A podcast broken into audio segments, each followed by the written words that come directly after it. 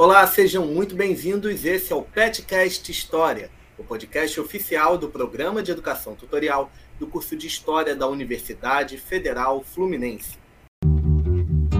Trabalhadores do Brasil. Porque entende que o inimigo é uno. Assim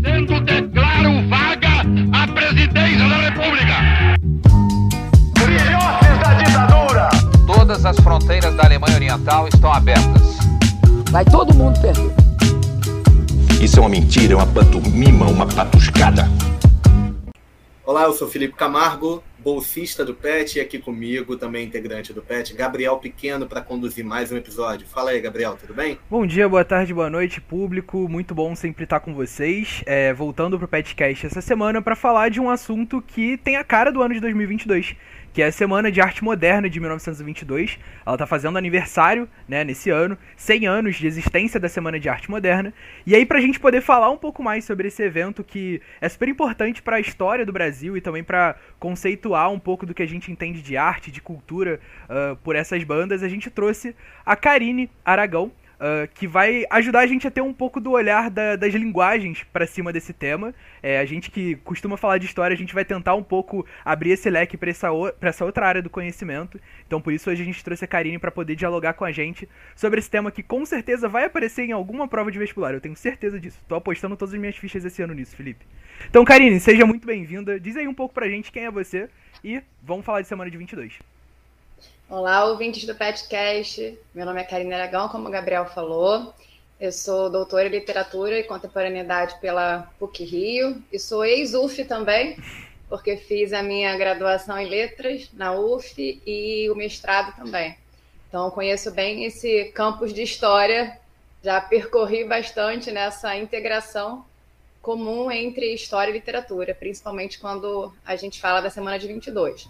Então, estou aqui para tentar contribuir o máximo nesse podcast com esse tema super apaixonante e importante. E estou com você, Gabriel, também estou apostando na semana de 22 em provas gerais de concurso e no Enem, com certeza. É isso. Então, para você, estudante do ensino médio que caiu de paraquedas aqui, precisa de urgência descobrir o que é a semana de 22. Karine, o que é semana de 22 e por que em 22 e não em outro momento? Por que, que a semana de 22 é tão importante pra gente? O que, que aconteceu na semana de 22? É, o bacana para a gente entender essa semana de 22 o que foi é pensar principalmente nos antecedentes, nos três dias lá no teatro, que a gente fala da semana de 22, mas foram três dias no Teatro Municipal de São Paulo, e os seus, é, as suas ressonâncias, né, o que aconteceu depois da semana. Mas vamos lá. A gente está em 1922 e a gente é uma república nascente. Eu acho que isso não pode deixar de. Né, a gente não pode perder. A gente tem 30 anos de república.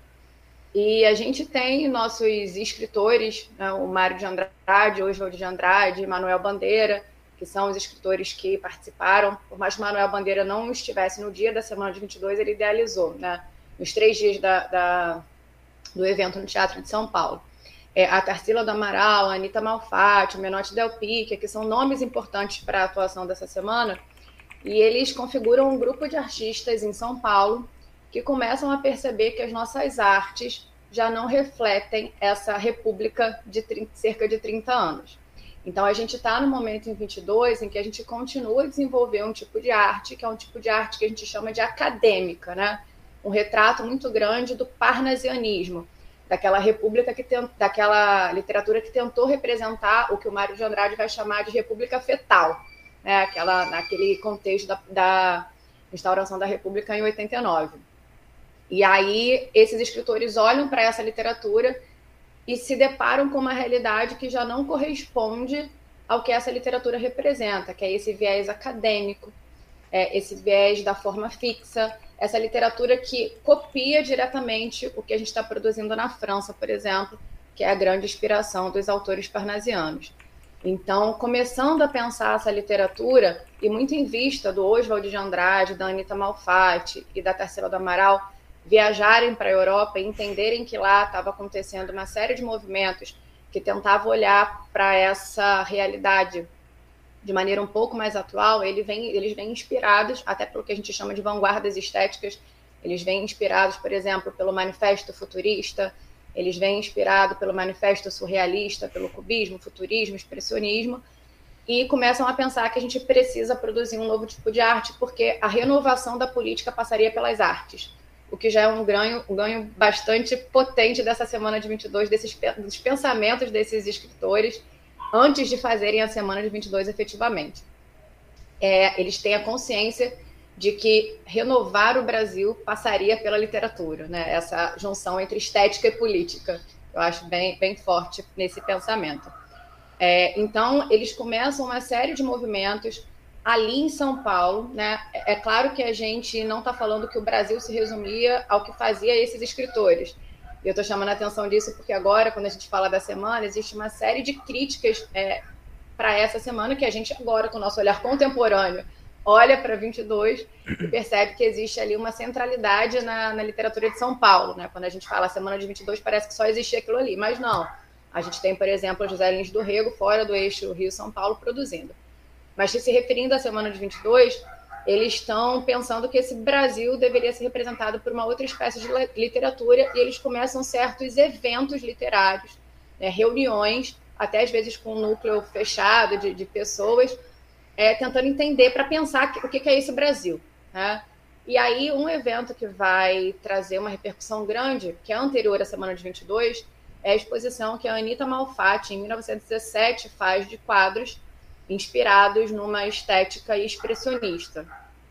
E essa, essa exposição né, dá o que falar quando Monteiro Lobato ele publica lá em 17 um texto no jornal chamado Paranoia ou Mistificação, em que ele vai dizer que a Anitta Malfatti tinha enlouquecido, que ela tinha muito talento, mas que ela tinha enlouquecido quando ela reproduz aqueles quadros uma arte que era uma arte psiquiátrica, como ele vai dizer. E isso é uma repercussão porque as pessoas, muitas pessoas tinham comprado, inclusive, quadros da Anitta, devolvem os quadros, porque o Monteiro Lobato ele tinha muito respaldo nessa época, né? Ele, é, ele por exemplo, foi que, que iniciou o mercado editorial no Brasil, então ele era muito respeitado. É, e quando ele faz essa publicação e as pessoas devolvem os quadros da Anitta, isso de alguma forma vai mover esses escritores, o Oswald e o Mário, que estão é, pensando como a Anitta é esse Brasil. Né? Estão tentando perceber, tentar trazer para a gente uma perspectiva de Brasil que não fosse simplesmente uma cópia do estrangeiro.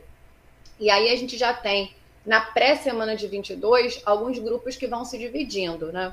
A gente tem, por exemplo, o Cassiano Ricardo e o Plínio Salgado, o Plínio Salgado posteriormente vai fazer parte do movimento integralista, é, que pensam uma forma de ver o Brasil que seria uma forma nacionalista, de não conversa total com o estrangeiro.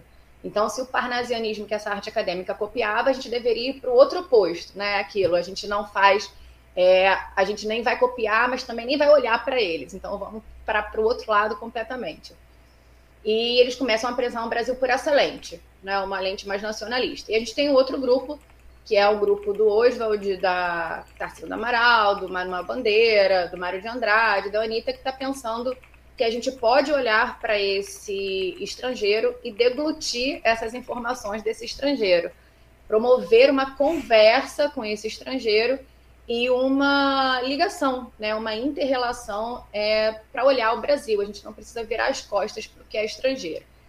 E aí, com essa movimentação, eles pensam em fazer a semana de 22 para justamente mostrar para esse público o que, que, seria o Brasil novo, o que, que seria esse Brasil visto por outras lentes em conversa com o estrangeiro, uma conversa equiparada, não uma cópia mas também não o nacionalismo extremo, como estavam pensando o Cassiano Ricardo e o Plínio Salgado. É, e aí eles conseguem o patrocínio do Washington Luiz, eu acho isso bacana para a gente falar, porque às vezes a gente quando fala assim, a semana de 22 foi revolucionária, ela foi dentro de um contexto, dentro dos seus limites, mas ela foi patrocinada pelo governador Washington Luiz, né? O, o Oswald de Andrade, que foi um dos principais personagens dessa história, né, personas dessa história, ele era da elite, ele era é, é, é, pertencente à camada mais alta né, dessa elite paulista. Então, a gente está falando de pessoas que, que, pertenciam a uma elite fazendo essa semana de 22. Acho que é interessante pontuar isso também. E aí eles organizam esses três dias, né, de 13 a 17, a semana acontece 13, 15 e 17, uma semana de eventos em que a gente tem, por exemplo, é, o Vila Lobos apresentando canções que para ele ali é, retratariam o Brasil. A gente tem a pintura, eles dividem alguns dias, né? Um dia destinado às artes plásticas, um dia destinado à música, um dia destinado à literatura. A gente tem poemas que são recitados nessa semana, nesses três dias. A abertura da semana é com o poema Os Sapos, do Manuel Bandeira em que ele se opõe diretamente aos parnasianos, vai chamar os parnasianos de sapos antigos, né? sapos obsoletos, e eles ali, os modernistas, seriam os sapos modernos, sapos contemporâneos, vai fazendo uma metáfora com essa ideia. Então, esses três dias são de apresentação dessa nova proposta de literatura do Brasil. E o curioso também em relação a isso é que às vezes a gente pensa, a gente olha para a semana de 22 e olha como uma semana que parece que foi estridente, né? Parece que a gente terminou, fechou as portas do Teatro Municipal de São Paulo depois desses três dias e começou a fazer outro tipo de literatura. E não foi assim. Assim, a semana de 22 ela não foi super bem recebida pelo público que estava lá em São Paulo, lá, lá nesse teatro, e nem por esse público que consumia a literatura em São Paulo. Há burburinhos, assim, a gente não, não, ainda não, não se sabe ao certo, né? mas há burburinhos, inclusive, de que eles contrataram pessoas para vaiarem é, eles no próprio teatro. A gente não tem nenhuma confirmação biográfica disso.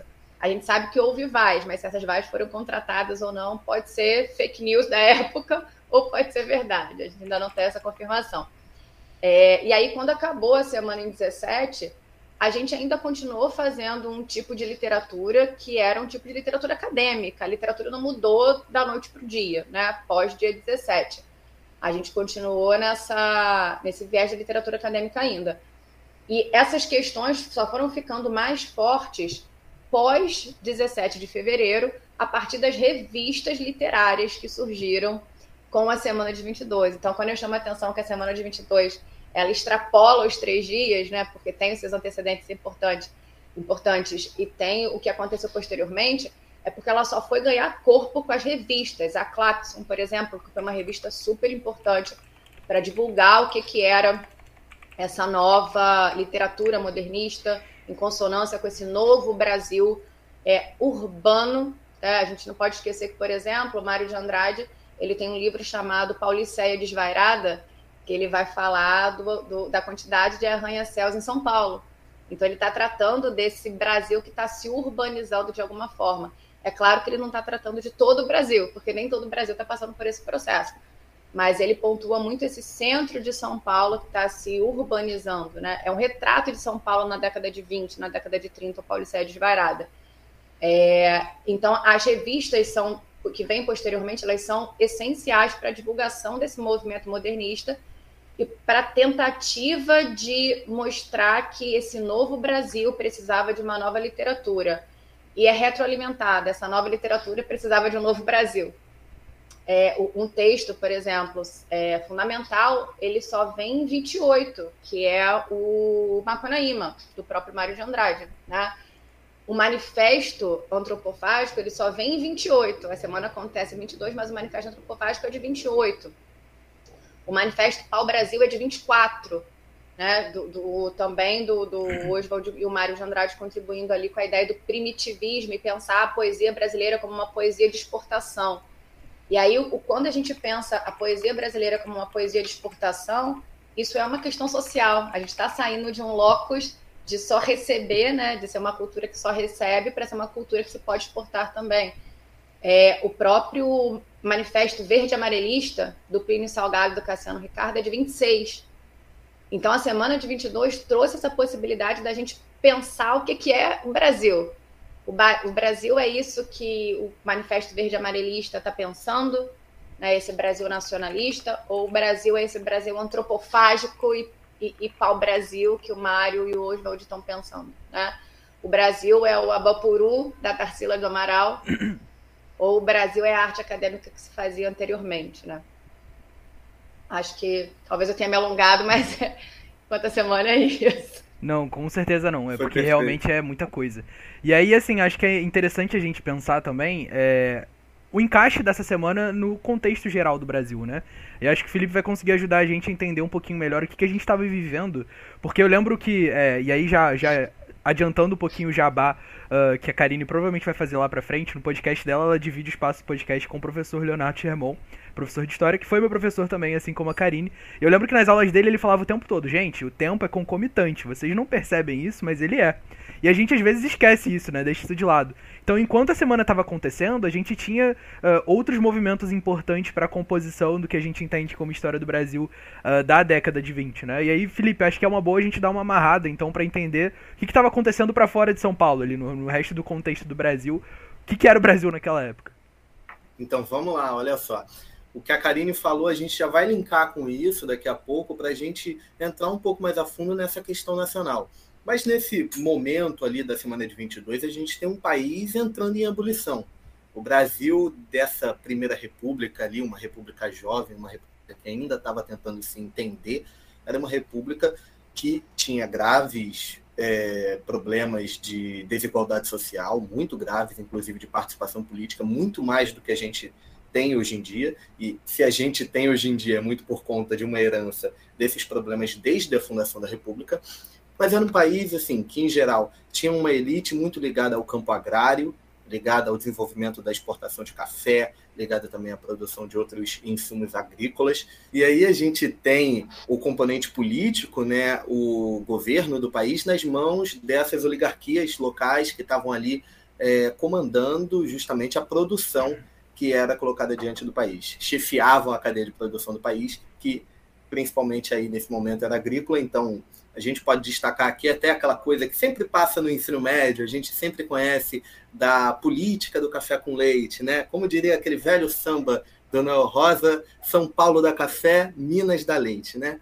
Então, a gente tem esse jogo político. No momento ali em 22, a presidência do Brasil era ocupada pelo Epitácio Pessoa, que ele era uma figura ligada à oligarquia mineira, foi precedido pelo Delfim Moreira, que era um monarquista presidindo a República, e enfim, era um simpático da monarquia. E a gente tinha, nesse momento, uma convulsão social surgindo, porque em 17 você teve uma grande greve de trabalhadores, os trabalhadores estavam começando a se revoltar, começando não, estavam se colocando organizados é, diante das dificuldades do país, diante dos problemas sociais. E nós tivemos uma grande greve que, inclusive, já foi tema do nosso projeto Rememorizando. Você pode até dar uma conferida lá no nosso Instagram, no nosso YouTube, que você encontra um vídeo a respeito. E também foi tema Fala, do nosso penúltimo jogo do Mais História. É, greve de 17 é um jogo interativo que você pode viver ali na pele de um dos é, participantes dessa greve, né? Então é pra galera aí de ensino fundamental 2, ensino médio, é muito bom esse jogo porque dá um panorama geral assim de como é que é organizar uma greve em São Paulo em 1917. É um jogo muito maneiro, um RPG de escolhas ali. Deem uma olhada no site do Mais História que a gente montou esse jogo recentemente. Enfim, voltando no momento jabá, volta aí, Felipe. Não, é isso. A gente tem que falar dos nossos projetos e o Mais História é um projeto incrível. E aí, prosseguindo, né, a gente tem um contexto social de um país saindo de uma pandemia, olha que curioso, né? 100 anos depois. É, é, eu acho é. engraçado é. que a gente tinha é, uma Anitta em 22 como uma das principais referências aí da cultura popular. É, a gente tinha um monte de fascista no Brasil. A gente estava saindo de uma Sim. pandemia. Então são poucos traços aí semelhantes de 22 para 22, né? 100 anos depois as pois coisas estão um pouquinho parecidas demais, né? E um adendo a isso, Felipe, pessoal, porque você estava falando, quem financia a Semana de Arte Moderna é a Oligarquia de São Paulo, né? É isso aí. Então, assim, acho que, que é, é, fundamental falar isso, né? Eles são financiados porque se precisava de uma literatura que representasse esse novo Brasil que eles queriam passar, essa ideia da urbanidade da cidade precisava de uma nova literatura. E é interessante até a gente falar dessa questão do espaço da cidade, né? Tem alguns historiadores que a gente usa como referência para pensar esse momento uh, da década de 20. É, um deles é o Vitor Nunes Leal, né? Que fala muito sobre a questão do coronelismo, mas aí quando a gente traz mesmo para a ideia de Brasil como um todo, é, ele fala muito da questão de um dos fenômenos mais relevantes assim da formação social brasileira, que é a hipertrofia do poder privado. Né? E aí quando ele vai pensar onde é que está o espaço público brasileiro, ele vai pensar que o espaço público ele nessa época ele estava predominantemente nas zonas rurais. E aí quando a gente vai pensar o ano de 22, ele representa como um todo a participação dos setores médios urbanos nesse espaço público, né? Então o espaço público vai chegando aos poucos aos setores médios urbanos. Então acho que a semana de 22 é uma tradução mesmo desse movimento, né? Então é, é a gente costumava ver se referindo à semana de 22 alguns livros, alguns materiais didáticos como a Belle Époque brasileira, né? A estética francesa muito presente como referência e muito por conta disso, né? Porque se reconhece o protagonismo desses setores populares na identidade brasileira, uh, que não era um projeto da República, né? Então, é, até os movimentos nacionalistas naquele momento, eles se baseavam na construção de reconhecimento de uma cultura popular que não era reconhecida uh, é, anteriormente, né? Então, esse, esse movimento para os centros urbanos tem muito a ver também com o cenário da década de 20 no Brasil. Né? Eu vou completar só comentando também é, que nesse bloco todo que a gente está falando desse contexto geral, né, ali de 22, a gente vale lembrar que nas décadas anteriores, na capital federal daquele momento, Rio de Janeiro, a gente tem toda uma lógica de repensar a estrutura urbana da cidade para você remontar uma imagem europeia que, na verdade, era ligada até o século anterior, né, no caso. E aquela coisa de você fazer do Rio de Janeiro uma Paris tropical, né? essa lógica que foi pensada, que você exclui os populares, você tira as camadas populares daquele espaço. E isso, só para agregar mesmo a, a, isso que o Gabriel comentou, e acrescentando a esse bloco de como é um contexto político muito efusivo. Vale destacar rapidamente que nesse mesmo ano de 22 a gente vai ter a eclosão do movimento tenentista, que aí são as camadas mais baixas dos militares realmente insurgindo para participar ativamente desse debate do que é o Brasil e do que precisa ser o Brasil, e principalmente no ponto político e militar mesmo, mas pensando nessa ideia de como construir um Brasil diferente, e aí a gente começa isso com a revolta dos 18 do Forte. A gente, inclusive, teve um podcast sobre o movimento tenentista na série Revoltas do Brasil.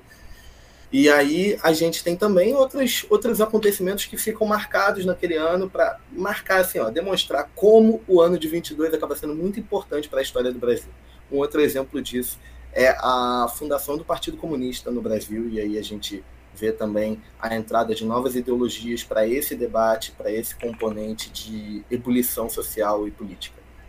Enfim. Isso, e aí uma, uma outra questão aí que eu acho que já amarra o final de 22, né, é que em 22 já se ensaiava a crise que ia estourar em 29. Né, a gente tinha uma instabilidade muito grande, é, um avanço das demandas de setores médios urbanos que não se sentiam representados pelos governos, né? Então a oligarquia já não representava mais as demandas dos setores médios, os militares se organizando, né, como você falou, Felipe, as oligarquias sendo dissidentes, os intelectuais modernistas brasileiros respondendo, e aí você tem tudo isso culminando na Revolução de 30.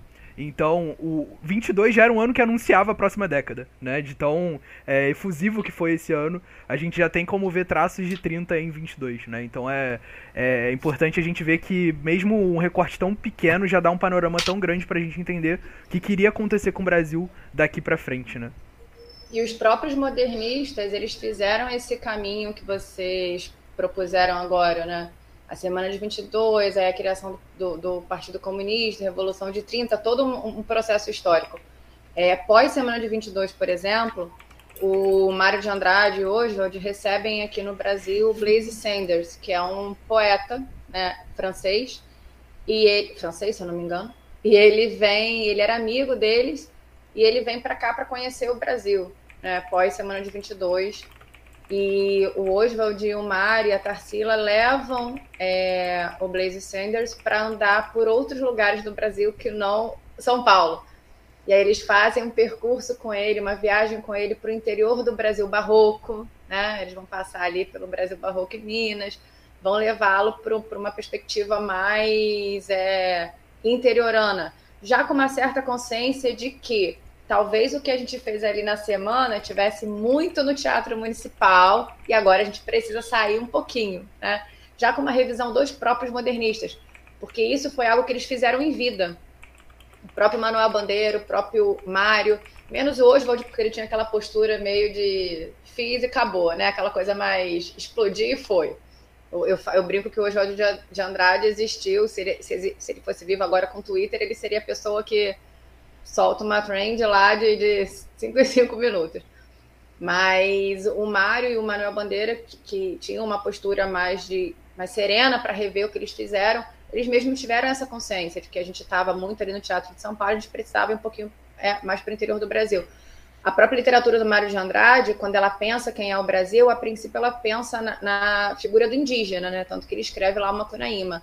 Mário de Andrade só vai pensar, por exemplo, a questão do negro quase no, no final da sua vida. Né? É, a gente tem, por exemplo, uma figura é, que eu acho, ainda considero pouco estudada, que é a Pagu, né? que é importantíssima, tanto para a história, para a literatura. Ela escreve um livro como Parque Industrial. Então, que ela está falando ali do, do, de um proletariado oprimido. Né? Ela está falando de relações que a gente é, encontra hoje. Então, e a Pagu é, é, ela é bem mais nova do que eles, ela é posterior a essa semana de 22, mas ela bebe dessa fonte de 22. Ela bebe desses três dias do, do Teatro Municipal. Então, acho que isso é, é, fundamental observar. E aí, quando a gente fala desse processo, como vocês é, colocaram, um Brasil com muitas desigualdades nessa década de 20, a gente também não pode esquecer que.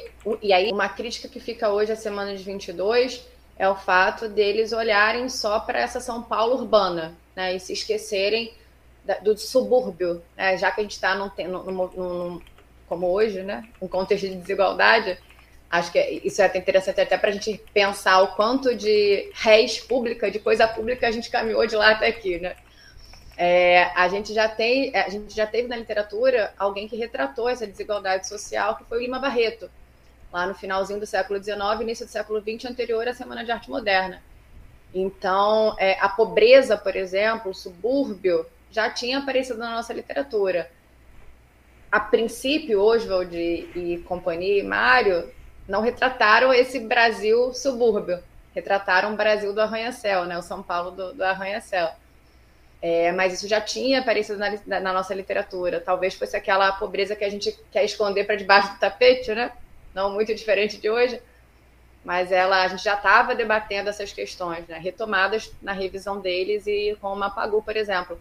É interessante a gente perceber o, também o quanto essas mulheres, a Tarsila, é, a Anitta, a própria Gilca Machado, que não participou da semana de 22, mas bebeu muito no que foi colocado na semana de 22 posteriormente, elas faziam isso antes do voto feminino, né? Eu acho isso sensacional para a gente observar. O quanto a Anitta pintava o nu masculino, e isso chocou a sociedade na época, e ela fazia isso sem direito ao voto, né? São aquelas, aqueles olhares que para a gente hoje, claro, com certo anacronismo, porque a gente hoje olhando para trás, mas às vezes me impressiona assim essa, essas ligações entre estética, política, sociedade, cultura.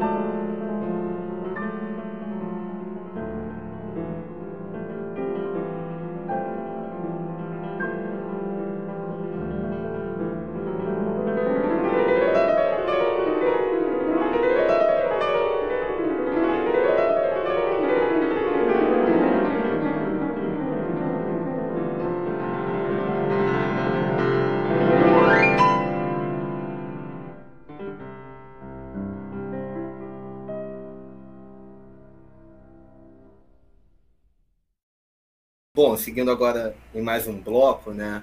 É, eu vou comentar antes de encaminhar uma pergunta, eu vou comentar aqui que em 1992 a Estácio de Sá, Escola de Samba do Rio de Janeiro, né, foi campeã do Carnaval Carioca com um desfile cujo enredo era Paulicé Desvairado e 70 anos do modernismo. É, um samba muito legal, um samba muito gostoso de se cantar. Eu sou apaixonado por carnaval, pessoal que ouve o podcast há tempo já deve saber que eu sou chato com isso. E aí tem aquelas coisas, na Paulicéia desvairada lá vou eu, fazer poemas e cantar minha emoção. Quero arte para o meu povo, ser feliz de novo e flutuar nas asas da ilusão. Claro que tem toda a poesia de um samba, e, mas em, em geral foi, foi um desfile que emocionou várias pessoas, exaltando a arte nacional. E tem um refrão que pega um pouco, que é o modernismo, movimento cultural, o país da tropica... no país da Tropicália, tudo acaba em carnaval. E aí é interessante como faz esse link do movimento lá de 22, né, da arte, da Semana de Arte Moderna de 22, já com o movimento tropicalista que a gente vê ali nos anos 70, anos 80. Movimento tropicalista que também tem implicações dentro do próprio carnaval, um comentário à parte mas é interessante a gente parar para pensar como uma coisa vai sendo conectada à outra é, numa manifestação cultural, que é o carnaval. E para isso, eu já puxo uma conversa aqui. A gente está falando muito sobre a busca por identidade nacional, sobre essa coisa de entender o Brasil ali daquele momento de 22, dos anos anteriores e dos anos dali para frente. Logo ali do lado, a gente tem a Revolução de 30, né? Com a chegada de Getúlio Vargas ao poder, um novo regime, a Era Vargas, que vai perdurar até 1945, principalmente, a gente chama ali, a partir de 37 a gente tem um Estado Novo com uma ditadura institucionalizada. Então, e, e nesse movimento ali da Era Vargas, mais para frente, a gente vê inclusive figuras que estavam ligadas a esse movimento lá de 22, a esse momento de 22, é, colaborando e trabalhando para essa construção de identidade nacional que é projetada pelo governo federal naquele segundo momento. Né? É, por exemplo, um caso muito claro é o Vila Lobos, que vai assumir cargo dentro da estrutura de governo e vai trabalhar com composições, com grandes obras e com também eventos culturais voltados para essa propagação da ideia do que é nacional, do que é cultura nacional, do que é Brasil. Então eu faço a pergunta para você, Karine. Quais os ecos ali da Semana de Arte Moderna de 22 até a atualidade e qual o impacto dessa semana vai ter na formação de uma identidade cultural nacional que a gente conhece hoje? Ótimo. Antes de falar da, da semana, vou só trazer em vista um texto que é anterior à semana, mas que conversa com tudo isso que você colocou, que é um texto do, chama, do Machado de Assis chamado Instinto de Nacionalidade. Machado de Assis, anterior à semana de 22, já escreve um texto discutindo o que é essa identidade nacional, né? que a gente fala até hoje. E aí, nesse texto, Instinto de Nacionalidade, ele vai se contrapor diretamente à literatura romântica da primeira geração, que tinha como objetivo político formar a identidade de um Brasil ali independente, né, em 22, 1822. Então, assim, essa, essa literatura vai servir diretamente ao desejo de se formar uma identidade de Brasil. E aí é uma literatura que traz um Brasil idealizado e cheio de nomes relacionados à flora, à fauna, aquela ideia do Brasil exótico natureza. Né? A, a grandeza do Brasil está na sua natureza. E aí o Machado de Assis, posteriormente, já vai fazer um texto altamente crítico e sarcástico, como é do, do próprio Machado de Assis, da própria escrita, dizendo, discutindo o que, que é nacional. E ele mesmo em vida já recebia a crítica de que não era, não era um escritor brasileiro, né? não era um escritor nacional. Ele escreve muito por conta disso. E aí ele vai dizer que literatura nacional não é escrever meia dúzia de palavras sobre a fauna e a flora brasileira, né? Mas é uma literatura que expressa o sentimento do seu tempo. É assim que ele vai definir. É uma literatura nacional é aquela que expressa o sentimento do seu tempo. Né? É aquela em que existe uma subjetividade marcada por um espaço e por um contexto histórico. É, e aí ele já desfaz um pouco nessa né, visão de que o nacionalismo seria, a identidade nacional seria aquela romântica idealizada. É, e aí, quando a, a semana de 22, por exemplo, vem nessa perspectiva de olhar pensar uma, uma, nacionalidade. A semana, pensando nos escritores, Oswald, Mário, Manuel Bandeira e companhia, né? o grupo dos cinco ali. É, e pensando nessa perspectiva antropofágica, eles vão influenciar diretamente tanto o movimento, né, antes do movimento da Tropicália, o movimento concretista da década de 50, ele é inspirado pela antropofagia, principalmente, por essa ideia de deglutir o que é o que é a literatura, deglutir essa literatura estrangeira para misturar, né, com a literatura brasileira e com a ideia realmente de ruminar. O Oswald fala muito no Manifesto Antropofágico, ruminar essa literatura, deixá-la aqui um tempo até que a gente produza algo nosso com isso. E aí lá no concretismo, por exemplo, é, a gente já vai ter o Décio Pignatari, o, o, os irmãos Pignatari, essa para eles essa ideia de que a gente precisa buscar uma literatura muito inspirada, por exemplo, no que o Marlamé está fazendo fora, mas usando papel como espaço do poema, né? fazendo uma criação tipográfica ali no papel. E eles recebem a crítica na época de que eles não estão retratando, não estão fazendo literatura nacional. Então já é essa discussão. Você não está fazendo literatura nacional porque você está inspirado por uma literatura estrangeira, pensando que o papel tem importância, né? A maneira que você vai dispor as palavras no papel tem importância na literatura. E aí, posteriormente, a gente tem a, a Tropicália, que vem com esse sentimento de uma euforia, e a Tropicália é diferente porque a gente está em outro momento, né? Mas ela, é, apesar dela ser inspirada, é uma euforia diante do atraso, né? É uma, euf é uma consciência do atraso, né? Uma consciência que a gente chama, né, na, na, pelas palavras do Antônio Cândido, que é um sociólogo da literatura, uma consciência do subdesenvolvimento que a gente não tinha na década de 20. Então, essa antropofagia do Oswald é uma antropofagia mais eufórica. É, vem cá todo mundo, vamos misturar tudo e crescer esse Brasil, esse Brasil para frente, né? A gente ainda a gente tem 30 anos de república, então a gente ainda tem um futuro muito extenso. Na década de 70, quando a gente tem a Tropicália inspirada por essa mistura, é uma mistura com uma consciência de atraso. Então, assim, é a guitarra elétrica, por exemplo, é é, vamos aqui mostrar a partir do, do, do, visual estridente, da mistura de cores, da performance. A performance artística é fundamental para a Tropicália, né? Não é só o texto, por exemplo, não é só a letra de música, mas é a performance dessa letra de música. Ela vem muito forte em relação a isso, com uma consciência do subdesenvolvimento. Então, é um despertar político também na Tropicália porque a gente tem essa consciência de ser um país desenvolvido. A gente não pode esquecer todos esses movimentos dessa época que é muito rica. A gente tem um cinema novo aí também, né? Tem ali o Glauber Rocha é, é, é, mostrando na nossa cara essa consciência do, sub, do subdesenvolvimento.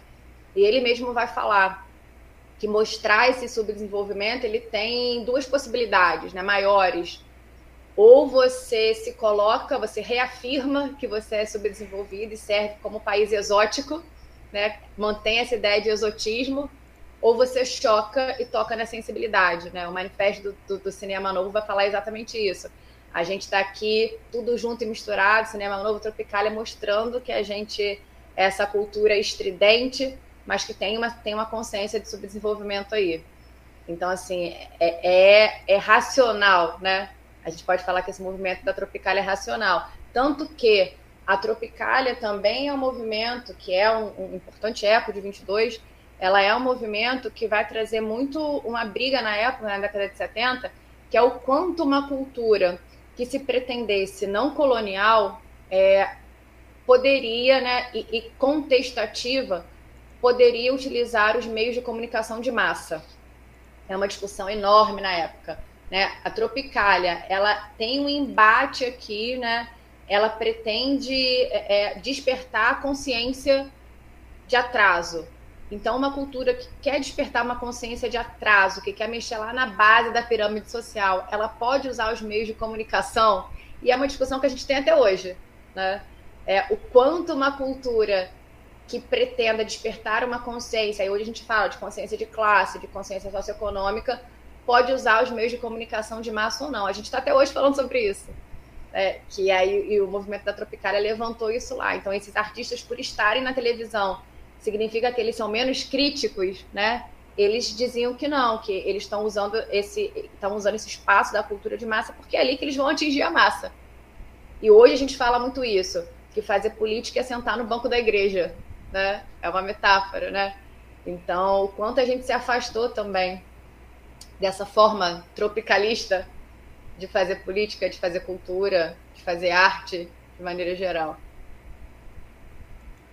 Bom, acho que eu vou aproveitar esse seu gancho então, Karine, de ter falado um pouco da. antecipado um pouco do que é a Tropicália e do porquê esse movimento foi importante para a gente repensar uh, o que a gente entende aqui no Brasil por cultura, né? Acho que se a gente puder resumir assim, a Tropicália foi um grande tapa na cara de todo mundo e, e uma forma de tentar repensar mesmo tudo que a gente entende uh, enquanto cultura. É, dando uma desviada um pouquinho do assunto, mas ainda tentando trazer aí a, as raízes de 22. É, hoje a gente tem muito essa questão uh, em voga, né, sobre a questão de o que é cultura popular, cultura erudita, se necessariamente um movimento que ele é mais voltado para as massas, ele tem o seu valor uh, enquanto cultura popular, é, e, e, a gente tem essas discussões acontecendo o tempo inteiro.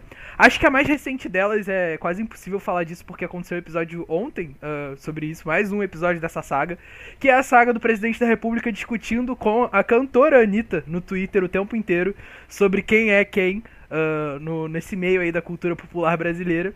E aí ontem... As Anitas, né? As Anitas, Anitas né? da história Porque... do Brasil. Exatamente. Em 1922 a gente tinha a Malfatti, agora a gente tem a MC. E agora a MC discutindo direto com o presidente da República no Twitter. É, rolou agora da, com a eliminação no Big Brother, ela foi reclamar com ele que ele estava comentando a eliminação do Big Brother, e aí voltou a discussão de sempre, dele tentar menosprezar o trabalho dela, enfim. E aí, por mais besta que seja essa situação, ela traz aí um pouco consigo desse debate, né? Será que a cultura popular ela precisa necessariamente ser algo que não tem uh, uma, uma discussão super, é, super embasada, super pensada em cima de, de uma coisa mais subjetiva? Será que a cultura erudita ela necessariamente precisa estar uh, tá dentro do teatro municipal, por exemplo, né, como foi o caso da semana de 22? E aí tem outras pessoas que ajudam a gente a pensar isso, né? Eu tenho muito assim como referência o, o documentário do MC o Amarelo, em que ele escolhe o teatro municipal para ser o, o palco do show dele de um disco que pensa a brasilidade de uma outra maneira, né? Então, o que, que, é essa cultura erudita? O que, que, é essa cultura popular? O que, que a gente está vivendo agora em 2022, 100 anos depois da Semana de, de Arte Moderna? Será que mudou muita coisa? Será que a gente está vivendo um cenário muito diferente? Você tocou no, no, no ponto do Emicida e eu acho sensacional quando ele fala isso né, no documentário. É, eu estou ocupando o teatro, é a ideia de ocupação mesmo. Eu estou ocupando Sim. o Teatro Municipal de São Paulo com rap. E aí, nesse álbum, é, por exemplo, que ele retoma a Lélia Gonzalez, né, o documentário Lélia Gonzalez, que tem sido relida ultimamente, ainda bem, é, que aí com toda a ideia dela de, de neurose cultural, a gente, quanto da gente se dizer uma sociedade não racista, negar o que é que eu já usando o negar, que é uma palavra que a gente tem que evitar, né, eu caindo na minha própria, na minha própria crítica, é, o quanto ela fala que a gente escondeu um certo racismo, nossa, uma neurose cultural, o quanto ela bate na, na tecla do pretoguês, né?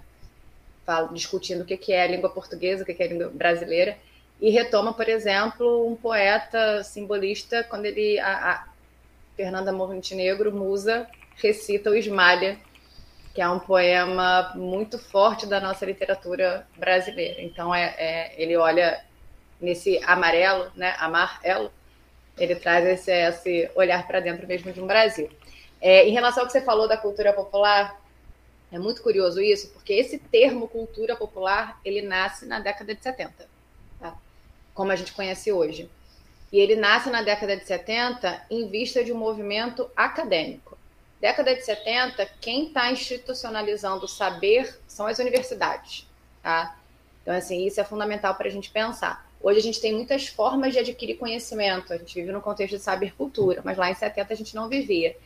Então, é, quem está demandando o que é pensar, o que é intelectualidade, são as universidades. E aí, quando as universidades vão estabelecer, os estudos culturais vão estabelecer que existe, vamos dividir, né? Existe uma cultura erudita, existe uma cultura popular e existe uma cultura de massa. Vai existir essa divisão, essa tríade nos estudos culturais a cultura de massa, muito próxima ao que a gente conhece hoje, que é essa cultura feita com o objetivo de alienar, né? A ideia da cultura de massa é essa, lá nos estudos culturais de 70. ela é feita para alienar. A cultura erudita é aquela feita dentro dos muros da universidade e a cultura popular é aquela feita fora dos muros da universidade. Eu tenho muita, muitos problemas com essas divisões muito partidas. Eu confesso que me incomoda, né? Porque quando eu penso, por exemplo, que a cultura popular parece que a gente é um povo uníssono, né? que a gente se divide assim de maneira muito partida. Eu acho que a gente tem culturas populares, eu gosto de usar no plural. Eu acho que a gente tem povos diferentes. A gente não tem é, noção da imensidão que é o Brasil. Então eu tenho muita dificuldade com, com em concordar com essa divisão tripartida, porque popular são muitos povos, né? É, mas ela surge aí. E aí essa cultura popular, ela já surge com esse status de uma cultura com menor intelectualidade. Né? É como se a, a, cultura erudita fosse aquela cultura mais difícil, mais hermética, e melhor por isso, melhor enquanto hermética, e a cultura popular, que era aquela cultura feita fora das universidades, fosse mais simples. E isso a gente vem como uma onda até hoje, né? Por isso que a gente fala, por exemplo, do funk, essa discussão, desqualificar o trabalho da Anitta porque é funk, por exemplo. É, eu me lembro quando a Marília Mendonça faleceu ano passado, é, ela não era tão importante assim porque ela cantava sertanejo. Então, essa, essas comparações entre o que a gente faz enquanto cultura, que é um viés completamente acadêmico, né? Que dirá soberbo. É, eu sei que, assim, eu falo de dentro da universidade, porque a minha formação é essa, é acadêmica, a gente, né, não sou eu, a gente fala dentro da universidade, mas eu acho que hoje a gente tem talvez essa consciência de que é, criar essa hierarquia talvez seja prejudicial para a gente, né? Olhar para algo que se faz de fora da universidade, chamar, denominar popular e denominar é, é, inferior, eu acho isso ruim porque a universidade não conversa com o que está fora. E na minha concepção, o que a gente tem que fazer é metaforicamente quebrar esses, esses muros, né? É, a, a, própria Chimamanda Adichie, no Os Perigos da História Única, que certamente vocês passaram por esse texto, né? Ela fala, a gente faz muita teoria e pouca história. Né? A gente faz muita teoria e pouca história. A gente conversa pouco com o que está fora é, das universidades. É, então, acho que isso é uma coisa para a gente pensar enquanto ressonância da Semana de Arte. Até o Felipe falou do carnaval, do Samba da Estácio. Enquanto você falava, Felipe, eu pensava o quanto a ideia do carnaval aparece na literatura do Mário de Andrade. O carnaval é um tema importante para o Mário de Andrade porque significa justamente essa rua. Né? O carnaval é a rua. A semana aconteceu na, no teatro, no, no, no, teatro municipal, mas eu costumo dizer que ela aconteceu de portas abertas. Né? Então, assim, se até ali a gente fazia uma literatura a portas fechadas no municipal, ali a gente teve os escritores abrindo a porta e sentando no asfalto. Sentando no asfalto para ver a rua, para ver o carnaval, né? A figura do Arlequim é, aparece direto na literatura do Mário de Andrade, né? Os, triân os losangos aparecem na literatura do Mário de Andrade. Então, o carnaval é muito importante para ele, assim. E aí, a partir dessa, dessa arte que a gente denomina popular, não acadêmica, que, por exemplo, o Manuel Bandeira vai sentar na rua e vai escrever um texto como pneumotórax, narrando um dia dele no médico é, com, com, com, o atestado dele de tuberculose e de finitude da vida. Então, assim, é, eu tenho muito receio de olhar para um poema como pneumotórax e falar que, é um poema inferior porque ele é narrativo, porque ele é popular porque ele não é acadêmico parnasiano com rimas. É, Para mim, a sensibilidade ali é, é, é, intensa e transcende a qualquer tipo de classificação que a gente possa dar. E eu sei que isso não é senso comum, assim, eu falo muito de dentro de um lugar que eu sei que muita gente vai discordar. Vai dizer, não, como é que a gente vai, vai comparar, por exemplo, é, a música da Anitta com Beethoven, né? Vai comparar com Bach. Mas eu acho que é isso, não é para comparar. Não é para comparar. É, são, é, não é para comparar. A gente está tá muito preso a essas maneiras epistemológicas de olhar para a nossa cultura. Eu diria que talvez a gente tenha, antes de tudo, mudar a nossa forma epistemológica de conhecer a cultura, a história, a literatura, porque a gente não fica traçando hierarquias entre o que é popular e o erudito. Não precisa, né? E talvez aí daí a gente saia de um certo preconceito, né? Quanta coisa está ligada a essa questão de chamar de popular e chamar de erudito. É um preconceito de classe, por exemplo, é um preconceito de produção artística. E é muito bom ver talvez um caminho de quebra disso quando a gente tem hoje, por exemplo, um rap como um, um MC da dizendo que se inspira na antropofagia do Oswald. É, ele diz que ele hoje constrói neo samba, né? Ele, ele, ele usa muito esse termo, neo samba né, o samba, a gente tem o movimento de slam, né, que é a batalha de poesia, que é a batalha, é, é, a batalha de poemas, né, como a gente chama, que é essa ideia da performance poemática, de inserir palavras que não estão num contexto erudito na poesia, que vem muito do que os, os modernistas fizeram lá atrás, de dizer eu não quero falar só o, o, próprio João Cabral de Melo Neto, que não é da semana de 22, mas escreve em 45. Ele tem um poema em que ele né, muito baseado na esteira do que já foi feito, ele tem um poema que ele critica. Eu não quero falar de flor, eu quero falar de fezes. Então, assim, lá atrás, ele já está dizendo: eu quero inserir outras palavras na poesia. Que a batalha de poemas hoje pode, pode trazer, né? Tem um, um a gente tem, por exemplo, importantes batalhas de poemas, poemas como o Islã das Minas, como o, o, o Islã da Guilhermina, que tem a Gabi Z, que é uma, é, é, uma artista fenomenal, vários, várias apresentações dela em que ela contesta né, a representatividade dela enquanto Brasil, a representatividade dela enquanto povo, palavras que ela pode usar na, na, na criação poemática dela ali. Então, assim, tudo isso é esteira que os modernistas criaram, né? A gente não faz é, é, revoluções em um dia, eu diria. As revoluções não acontecem em um dia. Então, assim, aquilo que foi nasceu em 22 tá aí até hoje. Tá aí até hoje, né? A gente quebrar um pouco a fronteira do que, que pode, o que não pode, do que, que é arte, do que, que não é arte, né? Uma consulta no médico para falar da sua tuberculose pode ser arte. Agora é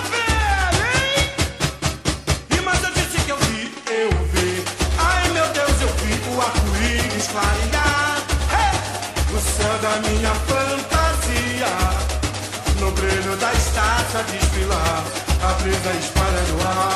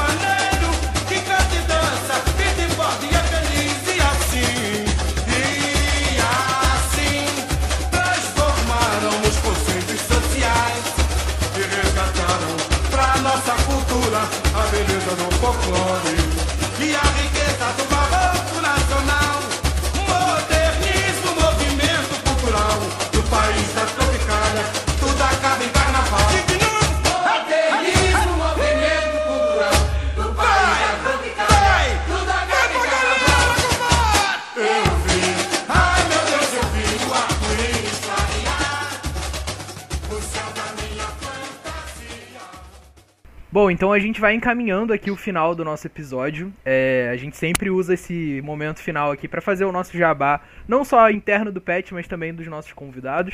Então já vou antecipando, você que ainda não nos acompanha nas redes sociais, a gente está disponível em todos os, os agregadores de podcast. Escolhe lá o seu preferido, procura lá, Petcast História, a gente está por lá. A gente tem uma série de episódios publicados, o Felipe depois vai falar um pouco dos episódios que conversam com esse tema.